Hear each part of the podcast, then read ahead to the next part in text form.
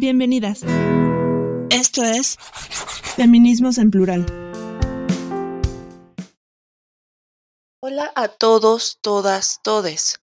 Este es su programa Feminismos en Plural. Mi nombre es Fernanda. El día de hoy vamos a dar continuidad a la entrevista con la doctora Georgina Mejía sobre mujeres escritoras. Disfrútenlo. Para mí la calle pues es una parte fundamental de nuestras vidas, de nuestra existencia, sobre todo porque justamente en los años 40 y 50, igual un poquito antes, pero muy marcadamente ahí, es cuando la mujer empieza a salir a trabajar, cuando se empieza a ser responsable de gastos, cuando se empieza a ser responsable de, de su familia, de contribuir económicamente pero al mismo tiempo tiene el freno de, no, pero es que cómo vas a salir vestida así, no, pero es que te van a tocar, no, pero es que eh, el transporte es peligroso. Por eso a mí me llamaba la atención esa época, que desde el cine había como toda esta propaganda de, no, mujer, mejor no salgas, porque es peligroso, te va a pasar algo, porque no está bien que la mujer trabaje. Siendo la calle ya un espacio indiscutible para las mujeres, como vendedoras, como oficinistas, como estudiantes, como transeúntes simplemente, ¿no? Como conductoras de autos, como conductoras de taxis o de Ubers o de lo que sea, pues para mí es fundamental, ¿no? Que las mujeres tienen un lugar en la calle y hay que explorar cómo es esa, esa experiencia en la calle. Las mujeres urbanitas, es decir, las que vivimos y nos gusta vivir en las ciudades, tenemos muchas cosas que decir, que narrar. Las más grandes obviamente tienen esta posibilidad de comparar los cambios de la ciudad a partir de los ojos de la juventud y a partir de los ojos de la vejez. Las que tienen auto verán una ciudad completamente distinta a las que nos ponemos a caminar todos los días, las que usamos transporte público, las amas de casa, ¿no? Que usan el espacio, eh, los tianguis, por ejemplo, ¿no? Las que compran tamales, las que barren la banqueta.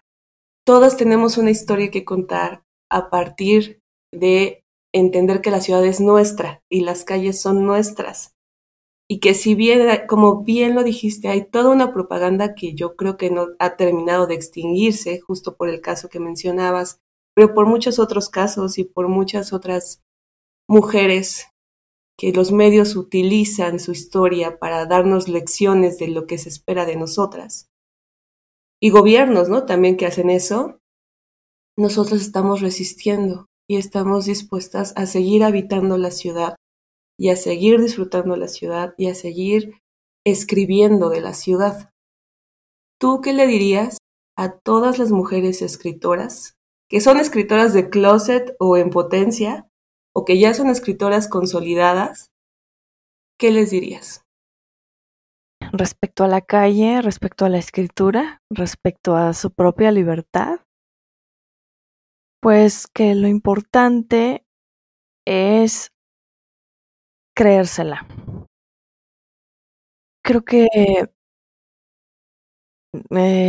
bueno, las reglas ortográficas y todo eso yo lo pondría en el último lugar. Es importante, sí, pero lo pondré en el último lugar. Es decir, no se preocupen si quieren escribir. Ay, es que no sé cómo se usa tal o cual o cómo se escribe X palabra. Yo diría que eso se va puliendo y se va aprendiendo con el tiempo, que eso no sea una limitante, sino que lo primero es que se crean ellas mismas que tienen esta posibilidad y este poder de expresarse. Porque también yo he observado en los talleres, digamos que un aspecto no tan bonito es la autodenigración que tienen las compañeras. O sea, ya escribieron su texto, les quedó padrísimo, ya se lanzaron a esa gran, gran aventura que es compartir un texto en público, ¿no? Es una gran valentía. Entonces ya hicieron eso, ya escribieron, ya encontraron su voz, ya sacaron ese hecho difícil o traumático que tenían ahí guardado durante décadas, pero siempre dicen algo así como, ay, pero pues ¿a quién le va a interesar esto? ¿A quién le va a importar esto? Ay, pues, pues la verdad no creo que sea tan importante. No sabes, ahí es donde yo me rompo y digo, es que, o sea, ya hiciste más de la mitad del camino y de repente te autodenigras, te autosilencias y eso está muy, muy, muy feo, por decirlo menos, ¿no? Entonces, con algunas participantes que han dicho esto, con las que yo he tenido mucha confianza, si les digo, este, pues no inventes, ¿no? O sea, no, no te permito que te digas eso. A mí sí me interesa y sé de mucha gente allá afuera a la que le va a interesar. Y creo que a ti te queda claro que por lo menos en la presentación que tuvimos de nuestros trabajos, pues le importó a mucha gente y le movió a mucha gente. Entonces, sí, sí hay a quien le importa, sí hay a quien le interesa, pero sobre todo te tiene que interesar e importar a ti misma. Sí. Tienes que darte cuenta de lo que lograste, porque enfrentar una página en blanco y luego compartirlo, no lo hace cualquiera, no lo hace cualquiera. Y no es un lugar cómodo desde el que estás, sino es el lugar más vulnerable, es el lugar más íntimo que estás exponiendo. Entonces, como para que digas algo así como, ¿qué? ¿De quién le importa? No sé qué, no sé cuánto. Uf, no, eso a mí sí me, me molesta bastante. Entonces yo les diría eso primero. Yo les diría eso primero. Sí es importante, sí es necesario, es más, es urgente que lo hagas para ti misma primero, ¿no? Ya que si tienes cien mil fans o un fan, sí, pues eso ya es secundario, ¿no? Claro, por supuesto. Pero sí, sí importa y sí es necesario. Eso es lo primero que yo les diría. Créetelo créetelo. Dale valor a lo que estás diciendo, escribiendo y haciendo. Porque si no se lo das tú, no se lo va a dar nadie más. Eso sería lo primero. Y segundo, pues ahora sí que lanzarse al vacío. Lanzarse al vacío, pero también, ya sea que vayan empezando o que ya estén más más, este, más consolidadas con la pluma. También algo que inhibe mucho a las personas en general a escribir es que creen que tiene que salir bien a la primera. Y no. Lo que yo les digo siempre es, esto es un borrador. Y como borrador, se puede pulir, se puede mejorar, se puede cambiar a lo mejor dices, no, ya no me gustó por dónde iba, lo voy a cambiar. O es más, lo voy a borrar. Perfecto. Adelante. O sea, la escritura, creo que también este es un defecto de nuestra sociedad. La escritura no tiene por qué ser estática. Y eso yo lo aprendí en la carrera de letras. O sea, de una historia, de un personaje, de ahorita lo que se me viene a la mente es, por ejemplo, el rey Arturo. Hay muchísimas versiones, muchísimas reescrituras, muchísimas posibilidades. No sé por qué esta idea tan equivocada de que tiene que haber una sola historia perfecta, inamovible, intocable, cuando en realidad las historias son cambiantes justamente para que se mantengan vivas. Las cosas vivas cambian se transforman. Entonces yo les digo, esto es un borrador y se va a transformar, va a cambiar, porque tú mañana ya no vas a ser la misma, vas a tener otras ideas. Entonces sobre este texto, pues vas a cambiar. No pasa nada. No tiene que ser perfecto a la primera. Entonces ahí es también donde muchas huyen o muchas se quedan. Y digo huyen porque el que sea un borrador, pues implica chambearle. Implica, uy, este, pues ahora hay que trabajarle aquí. O sea, escribir es un oficio. no te va a salir a la primera, entonces pues hay que pulirle, hay que trabajarle, hay que repensarle. Si quieres que te quede a la primera, uy, no, pues eras un genio, ¿no? te digo, muchas huyen cuando hay que darle duro, pero también para otras ha sido liberador. Ah, de verdad, no, no me tiene que salir bien, excelente a la primera. Ay, qué bueno, qué padre. No soy perfecta y eso está bien. Entonces sí, yo les diría eso, ¿no? Créetela. Eh, lo primero que escribas no es inamovible, no es la ley, no tiene que ser perfecto. Y lo tercero, que ya entra ahí justamente pues con la con la talacha, bueno, pues ahí sí ya vemos ortografía, acentos, etcétera, ¿no? Se quitan la presión. Sí. Y una más se me está olvidando, ser honestos. Ser honesta contigo misma. Yo me acuerdo que en, un taller de escritura que tomé hace muchos años, también hace como 10 años, ay, la verdad es que me da mucha risa esto, pero pues cada quien, como que cada uno de los participantes presentaba como un plan de lo que iba a escribir. Entonces me acuerdo, pues que yo presenté mi plan, o sea, todavía no escribía nada, nada más era como contar la idea de lo que iba a hacer. Y la sesión siguiente, porque bueno, pues éramos muchos y no alcanzaba que todos diéramos nuestra explicación en, una sesión.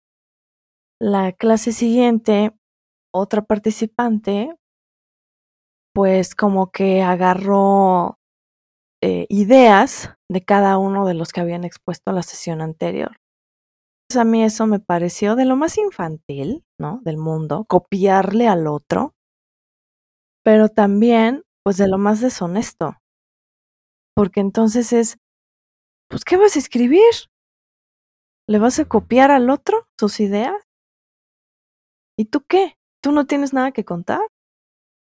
No me he encontrado otro caso así en mis talleres, afortunadamente. Pero para mí la honestidad sí es importantísima. Desde tu experiencia, desde tu vida, escribe. No tienes que ir a copiarle a nadie su vida. Entonces, si hay cosas difíciles que tengas que decir, y si sientes que no es el momento para decirlas, no las digas pero no por decir algo caigas en copiarle a alguien. Entonces para mí también eso es fundamental, que venga de ti, por más doloroso, vergonzoso que sea. O sea, básicamente lo que nos estás diciendo es que hay que tener ética al momento de compartir tus ideas en un taller. Es ese es el camino fácil, ¿no? Copiar ideas. Pero de fondo dejas de ser tú y deja de ser tu texto. Porque estás intentando imitar una realidad que además quién sabe si esté bien lo que están haciendo los otros o si sea coherente o que tenga algún sentido. Simplemente eres tan insegura o tan inseguro que crees que ese es el, mejor camino. Exacto. Qué triste, ¿no? Porque se supone que si una persona va a un taller es para aprender, porque admites que no sabes algo y quieres conocer técnica, temática, lo que sea. Pero bueno, yo del, sí, sí lo quiero decir. Te quería dejar a ti esa, esa oportunidad, pero no, sí lo quiero decir. Yo conocí el taller por redes sociales, conocí mujeres maravillosas a través de Zoom, pero sobre todo me conocí a mí misma a través de la escritura.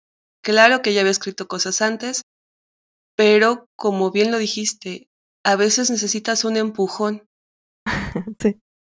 Y qué mejor empujón que el de una persona que sabe de lo que está escribiendo, de lo que ha leído, de lo que es, y sobre todo que te da la confianza y tiene esta visión tan horizontal y tan de guía de decir, Oye, qué padre vida ha sido la tuya, ¿por qué no nos cuentas esto?